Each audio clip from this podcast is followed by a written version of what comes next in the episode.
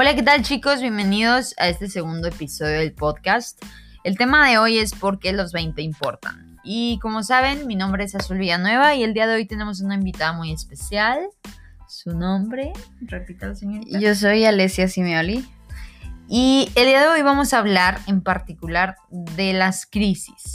Una de las crisis más comunes. Sabemos los que, 20. Claro que sí, los 20, que pues yo creo que es la más cercana a nosotras, ¿no? O sea, ya gente que conocemos de nuestra generación. O sea, yo lo veo dentro de nuestro círculo de amigos Ujú. y casi todos estamos en los 20, es nuestro factor este, en común y todos tenemos así como dudas. Eh, hay unos pocos que ya Sí. tienen muy, muy claro lo que quieren o lo que para dónde van, pero Médicos, hay, ajá, médicos, este, o, o, o sea, en cualquier este, área, pero muy enfocados de que yo quiero hacer esto y este es mi goal de vida. Pero hay otros muchos que andamos aquí como, es que podría ser surfista toda mi vida. pero lo importante es como, pues darse cuenta que no podemos estar en el limbo. Y eh, pues, yo le estaba diciendo a Azul el otro día que estaba leyendo un libro, el cual me está ayudando mucho porque te ayuda mucho con esta crisis que nos da existencial que nos da a los 20. a los 20, cuando Claro. nos vamos a graduar, cuando ya estamos así como a punto de ser libres, eh, pues no sabemos qué hacer con esa libertad. Aparte en muchos aspectos, o sea, tanto en lo familiar también es como que una temporada de crisis porque es como, ok, tipo, ya soy una persona adulta, tipo, ¿en qué, en qué momento me involucro con mi familia? En cuanto no, hay gente que es más alejada a su familia, ¿no? Entonces, o sea, la crisis no nada más abarca así como que qué quieres hacer de tu vida, sino afecta yo creo que en todos los... aspectos, de tu vida. Pero, no sé tú, yo creo que el principal es qué quieres hacer, que vas a Sí. trabajar y... pues, y qué te hace feliz. Ajá, ¿no? que te hace feliz. Porque también eso es muy, muy, mu- muy común, muy común que te dicen, es que haz lo que sea, pero que te haga feliz. Y es como, Güey, me, la, me la 80 pones bien fácil, ay. o sea, no, no, no. Sí, o sea, voy a ser hippie toda mi vida, recorrer el mundo, tipo. Pero luego dices, ok, voy a ser hippie, pero ¿qué voy a hacer? O sea, Ajá, exacto, voy a viajar? exacto. Y es ahí donde entra la crisis, a convertirse en crisis. exacto. ¿sabes? Entonces, bueno, eh, le, le pedí a Azul que leyera este libro, porque yo estoy así como... Me estuvo no, no, no. diciendo muchísimas veces, que es que en el libro, y es que en el libro, y, en es- y, y entonces yo dije, ¿cuál libro? Entonces yo le dije, ¿sabes qué? Vamos a abrir un club de lectura de este libro. Para discutirlo con más gente, pero nadie acudió. a No, na- nadie fue a la cita, pero no importa, no, no me agüito, digo, eh, Azul lo hizo porque la obligué. Y, y llegamos a un punto en el que dijimos, ¿sabes qué? Hay que, hay que hablar de esto. Quien lo escuche, increíble. Quien no lo escuche, debería de escucharlo. Sí. ¿Por qué? Porque te va a ayudar. Porque es un tema que, que realmente creo que mucha gente se siente identificada y mucha gente necesita hablar de esto y también como hacerlo visible, ¿no? Que, que hay muchísima gente en, en crisis en esta edad y que también es muy importante que sepan que pues en, en base a la crisis se pueden desencadenar otras cuestiones, depresión, ansiedad y demás. Y todo eso es en base, digamos, que a, a este mismo tema que estamos tratando el día de hoy. Y el libro que mencionaba Alesia, que me estaba dice y dice y dice que Sí, para que lo lean, eh, por que favor. leyera. Se llama Why Your 20s Matter and How to Make the Most of Them. Es un libro que, bueno, Alesia me lo pasó en PDF. Sí, si lo quieren, se los paso Si en lo PDF. quieren, lo, lo podemos poner por Nada ahí. No, no digan nada. Este, y es de, de Meg. Meg. Eh, Sí, es de una, una doctora, este, de hecho tiene ahí este, un doctorado ya en, en psiquiatría y en todos estos temas de psicoanálisis. Sí. Eh, está, está muy completo, ¿por qué? Porque, o sea, da ejemplos muy reales en los que dices, no manches, yo he estado ahí. Yo soy, yo soy Ajá, Ian, de por que, ejemplo, en mi sí, caso. sí, yo, yo siempre digo, es que sí, o sea, vas de cuenta que me está hablando conmigo. Sí, prácticamente. Eh, bueno, pero vamos a empezar a hablar de, de lo principal que a mí me llamó muchísimo la atención y dije, es que esto lo tenemos que saber todos. Y la doctora habla sobre, eh, muy sutilmente, el primer tema es work, eh, es trabajo, y, y, y por, qué, por qué es tan importante que a los 20 sepamos qué onda con nuestra vida y, qué, y cómo va a repercutir laboralmente o profesionalmente. Este, habla mucho eh, al inicio sobre cómo por el hecho de estar en los 20 nos sentimos muy alejados de la realidad de que a los 30 ya, ya vamos a estar viejos y ya necesitamos sentar Tener- cabeza, ¿no? Sí, exactamente. Entonces a los 20 nos sentimos como liberales, como eso va a pasar en un buen tiempo, Claro. ahorita tengo tiempo Pero para... también, ah, o sea, a los 20 es cuando sientes la mayor posibilidad de cosas que hacer. Sí, sí, sientes que te puedes comer el mundo. Ajá, Pero exacto. ¿quién se come el mundo realmente? Exacto. Entonces, al final, no, o sea, de ta- tantas opciones que tenemos, se nos pasan cinco años en un trabajo que no nos da tanta capital como pensábamos Y y... que te da una calidad de vida que no disfrutas todos los días. Pero eres libre, ¿no? Entonces, o sea, eh, lo importante es que entendamos el hecho de, ok, sí, tengo libertades, pero no eches a perder este tiempo indispensable. ¿Por qué? Porque ella habla de cómo, o sea, en base a investigaciones, las personas arriba de 30 le han dicho de que es que a los 20 hice esto y esto y esto, y se repercute y se ve ya en sus, ya en sus 30, 40, 50. ¿Por qué? Porque todo, o sea, es una cadena. Y si habla mucho sobre el- la, el- la época de, este, la etapa de Starbucks, por ejemplo. Sí, Este, que- The Starbucks. Ajá. De, eh, este, y, y dice, ok, sí, puede que te sientas como identificado con trabajar haciendo café y sirviendo y jejeje y jijiji, te da libertad este, financiera, pero al mismo tiempo no estás como eh, Súper obligado. súper obligado, súper eh, una responsabilidad muy grande. Pero yo lo, o sea, yo lo veo como, ok, está increíble. Yo he pasado por ahí, yo también fui incluso a una vez a una entrevista de, de Starbucks. Y, y en ese momento dije, no, o sea, e- en ese momento era estudiante, pero, eh, y yo creo que como estudiantes podemos trabajar en lo que sea porque estamos aprendiendo algo más para nuestro fin personal. Sin embargo, ya cuando salimos, estamos graduados, sí es importante pensar en qué vamos a trabajar, porque la doctora habla sobre trabajos capital. ¿Qué te va a dar más en un currículum? ¿Qué te va a dar más en experiencia? Un servicio en café a trabajar en una agencia de marketing. Sí, tu tirada obviamente es Darle a eh, eh, darle a marketing, darle a diseño. Entonces, ¿qué, qué es lo que te deja más en capital? Este capital, vamos a decirle a la inversión de, de tu tiempo. En algo que realmente te importa. Exactamente. Entonces, Entonces, eh, eso es- fue muy, para mí muy interesante y le platicaba a Azul de que es que, o sea, tiene mucho sentido porque yo hace poco le decía, pues vamos a Canadá y a ver qué, en qué trabajamos. Y, y sí, se vale, pero al mismo tiempo es, es mejor planear un poquito mejor sí, sí. y no poquito. perder el tiempo. Hay muchas personas también que dicen, es que es nada más una etapa. Sí, esas etapas pasan y se vuelven tres años, cuatro años haciendo lo mismo que no te gustaba, pero estás cómodo y bueno, pues no aprendo nada, pero pues tampoco me piden tanta, tanto esfuerzo. Entonces, este, yo creo que todos hemos estado ahí y se llama zona confort. O sea, y hay que saber salir de ahí, si no a los 30 vamos a querer hacer sa- sacar magia debajo de nuestro currículum, pero pues no, o sea, va a estar vacío o, o va a estar con trabajos incompletos. Sí, no nada más para la gente que es, que es como que tiene un trabajo, tal cual una empresa, una agencia.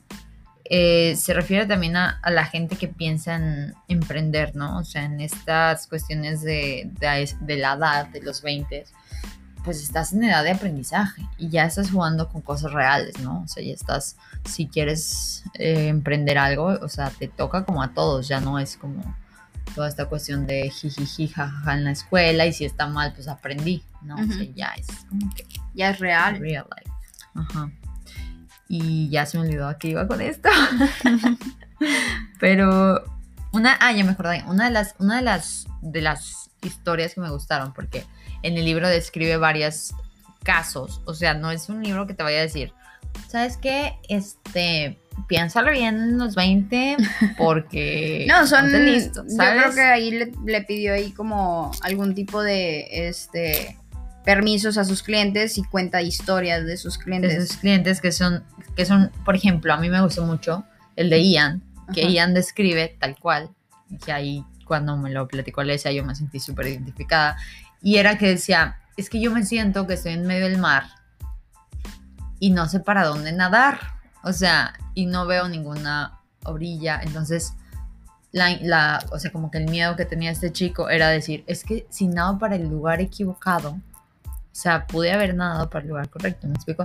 Y yo siento que lo explica muy bien a partir de un experimento que se hizo de, de, de jams, bueno, de mermeladas. Pues. Entonces, un poquito de cómo funciona el experimento es que... Lo que pasa es que eh, el fin de ese experimento era verificar que entre más opciones, menos resultados positivos vamos a tener. ¿A qué vamos con esto?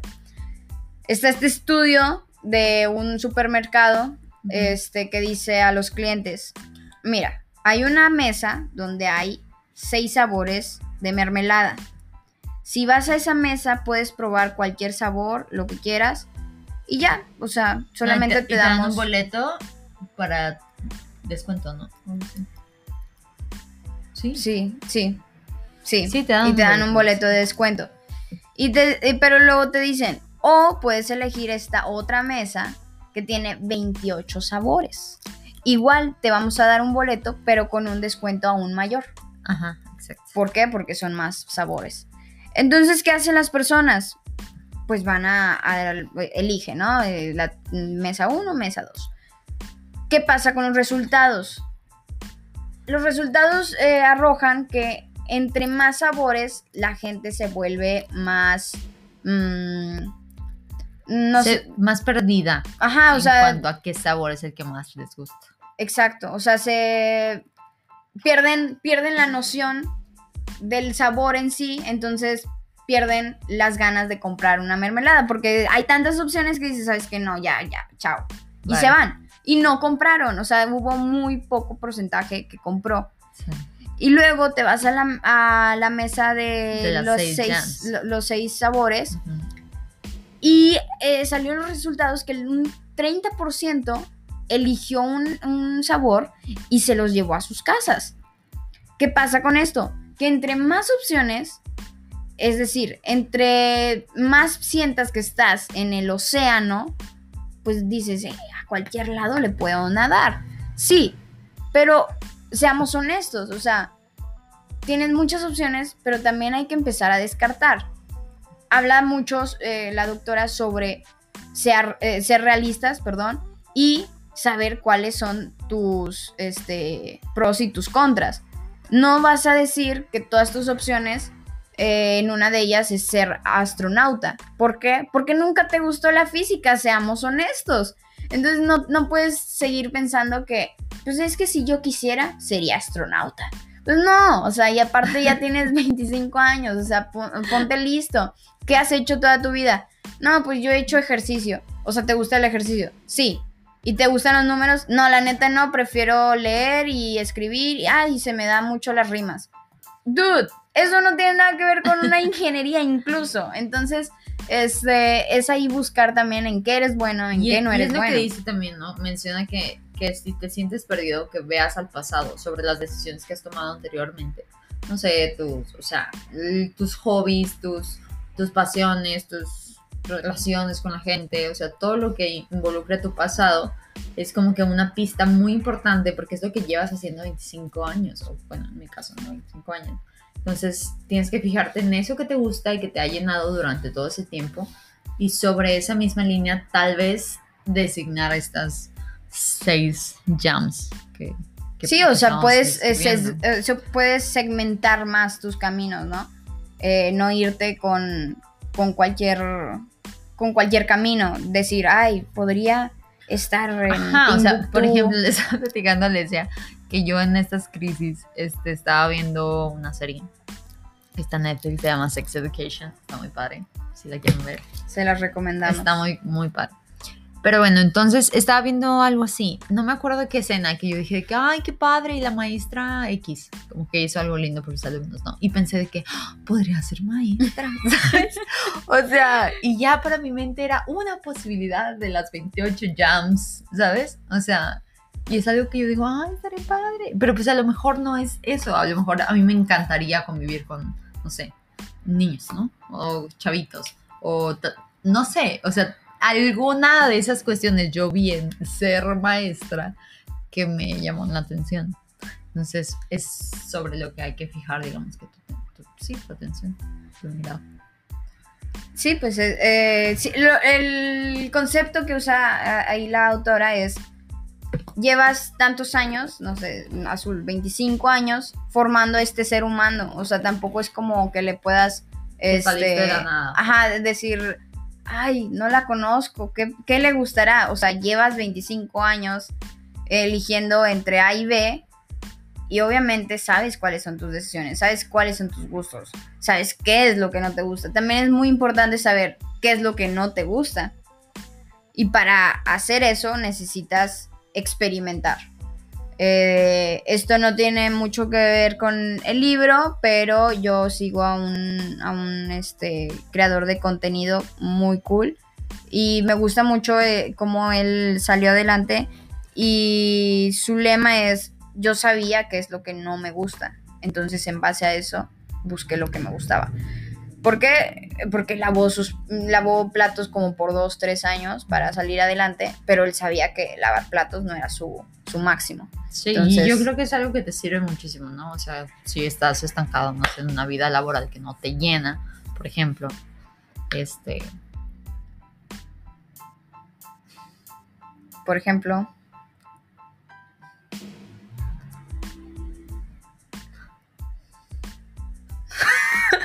Se te fue la idea. Sí. Oh, bueno. Entonces hay varias este, teorías, eh, hay varias historias también que te cuenta. Mm, también te cuenta mucho sobre qué estás haciendo ahorita y qué te gustaría hacer eh, después, ¿no? O sea, el, hecho de estar en un trabajo, el hecho de iniciar tu camino eh, profesional, no quiere decir que sea el fin de sino es el inicio. Tú puedes empezar ahorita en una este, editorial, pero, eh, porque a ti te, encantaría escribir en, o escribir un libro, y no el entrar en una editorial de un este, periódico local va a ser tu fin y por eso te vas a sentir mal, pero ya estás haciendo algo cada vez más cercano a tu área o a lo que quieres hacer. Ajá. Entonces, velo como un acercamiento a un inicio a y no, y no el fin de. O sea, tienes que tomar decisiones y en base a eso hacer lo mejor que puedas al final. Así es. Pues en verdad los invitamos a que lean el libro. Está muy interesante. Son súper poquitas páginas, son como 200 a lo mucho. Entonces es un libro que está muy padre, muy digerible, muy fácil de entender en todo aspecto. Este, está en inglés. Para que para que sepan. Yo creo que debe de haber una versión en español. sí, también. Pero bueno, les vamos a dejar ahí el link en alguna parte eh, para que no se puedan pedir, lo que sea, si lo quieren leer. Y creo que sería todo. ¿Algún comentario extra, señorita? Eh, bueno, pues no perder el objetivo de este, este podcast, que fue prácticamente hacer saber que no, o sea, si sientes que no sabes hacia dónde vas, mm, créeme, no eres el único. O sea, hay muchísimas personas que ya se graduaron o se están graduando o ya llevan unos buenos años de que se graduaron y siguen sin saber hacia dónde van. Y es, es normal, yo creo que es una etapa normal. Sin embargo, sí es importante no pensar que tenemos todo el tiempo del mundo. Porque yo eso, los, yo eso lo pensaba y, y leí muchos ejemplos de cómo esa, o sea, esa mentalidad no te va a llegar, no te va a llevar a ningún lugar bueno en 10 años.